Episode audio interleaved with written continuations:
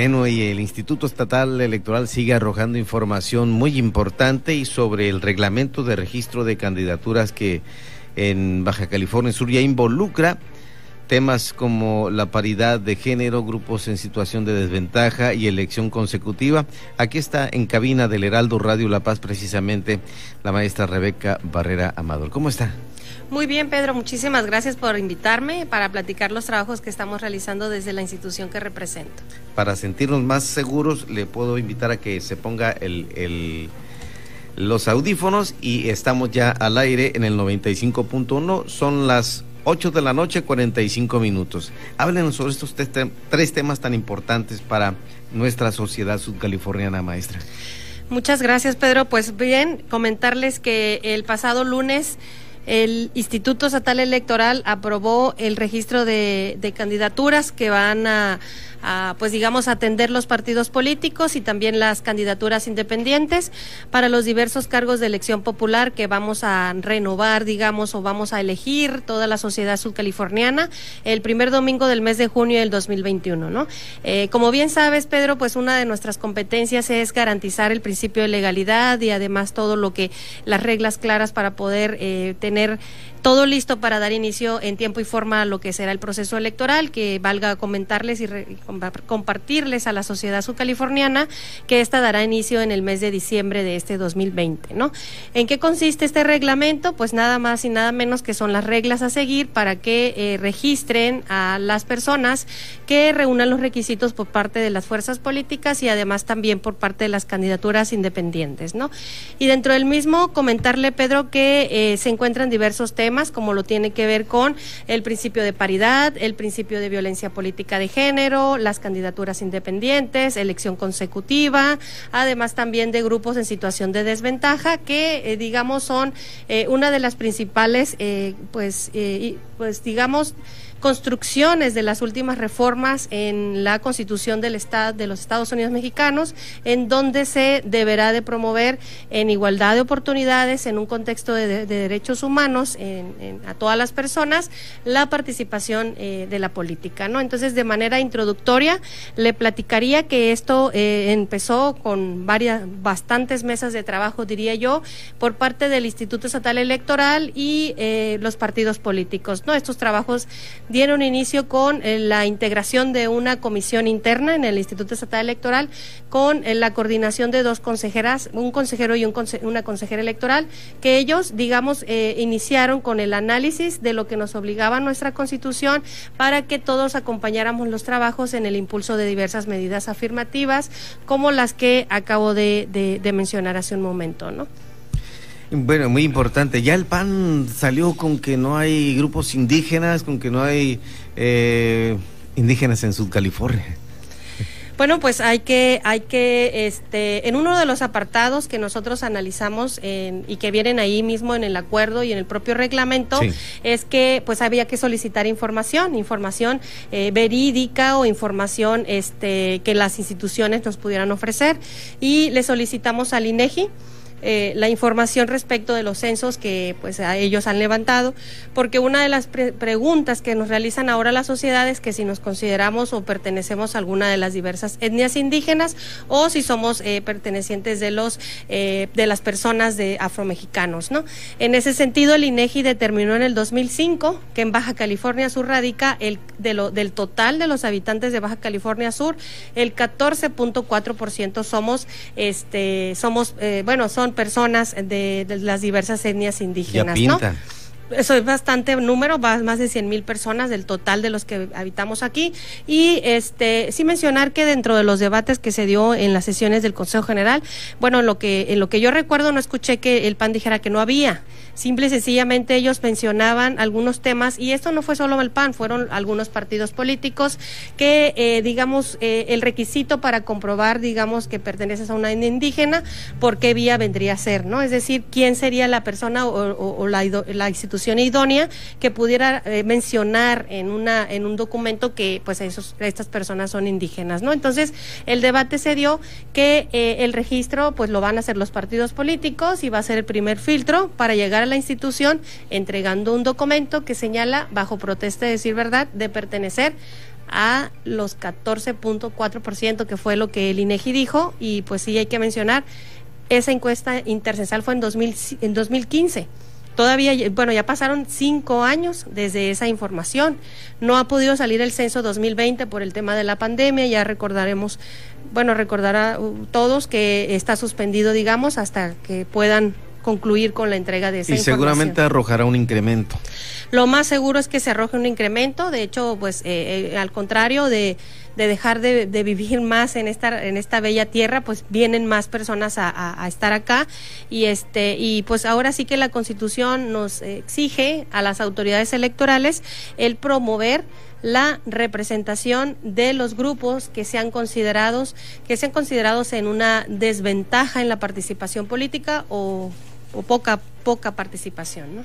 En el caso de las personas con alguna discapacidad o discapacidad física, no hay ningún problema no hay ningún problema porque al, final de cuentas este asunto no es que busque discriminar ni tampoco digamos darles como un beneficio más que cualquier persona lo tiene. Simple y sencillamente lo que se está buscando es que pues garanticemos estos derechos humanos, que también se tengan en el ámbito de la inclusión una participación efectiva con un lugar digamos ya reservado en alguna candidatura que los partidos vayan a promover y que sea la sociedad subcaliforniana la que considere qué personas son las que reúnen los requisitos para poder ser nuestros gobernantes y que al final sea la mayoría la que eh, decida quiénes van a ser eh, las que van a ocupar los eh, curules en el Congreso del Estado y en algún ayuntamiento y por supuesto también en la gubernatura. ¿no? Y de acuerdo al censo más reciente del INEGI, ¿hay algún porcentaje de esta población con discapacidad que ustedes tienen?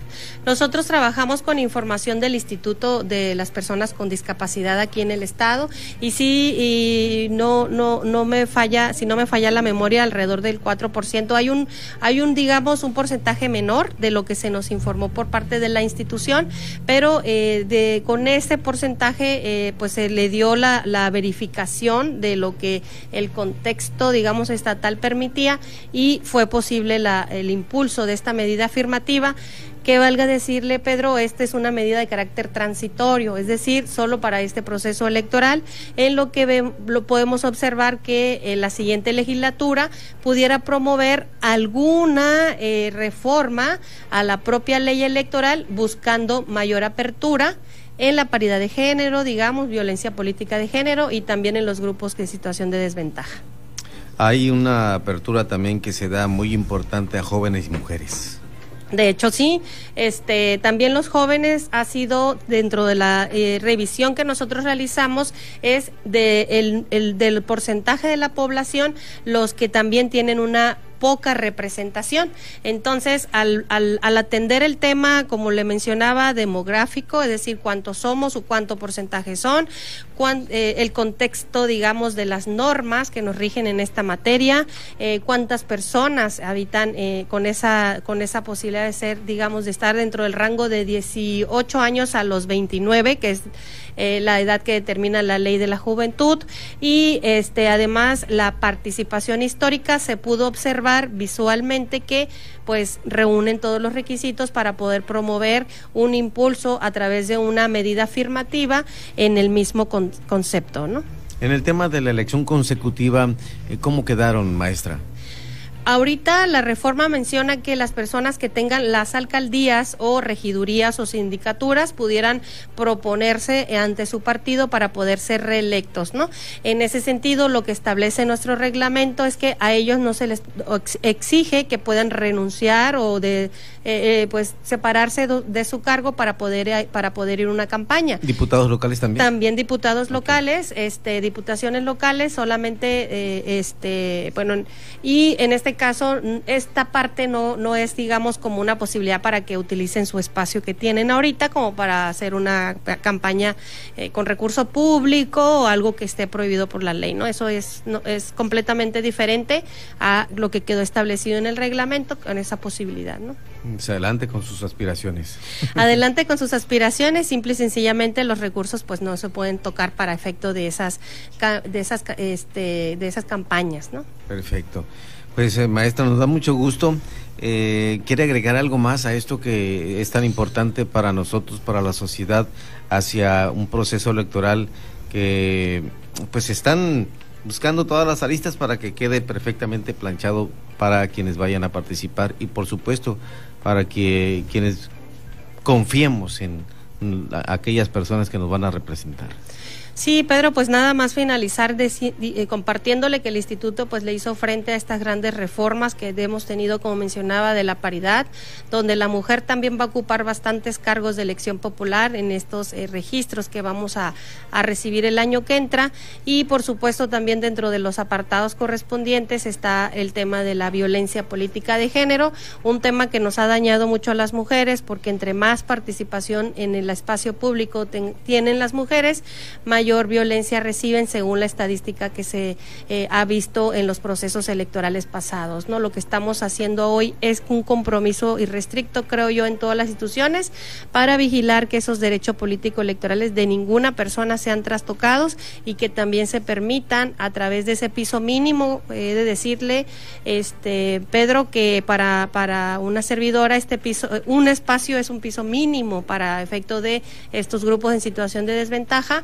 Ojalá ojalá que la posibilidad en caso de que llegara a pues a, recurrir a otras instancias pues se puedan aperturar más espacios para para estos grupos para que tengamos una verdadera inclusión en la y, y lo otro es es que maestra que se animen que se atrevan a participar. Lo otro ya corresponderá obviamente en cada uno de los sectores de eh, la por la vía en que busquen participar, ya sea por la vía de candidaturas independientes o por la por de partidos políticos, ¿no? Y dentro de los estatutos y las digamos carteras, así le llaman los partidos políticos, ellos promueven e impulsan estos derechos. Entonces, dentro de sus militantes, pues por supuesto que también debe de, tener alguna situación, eh, eh, digamos, alguna persona que pueda entrar en estas candidaturas, ¿no?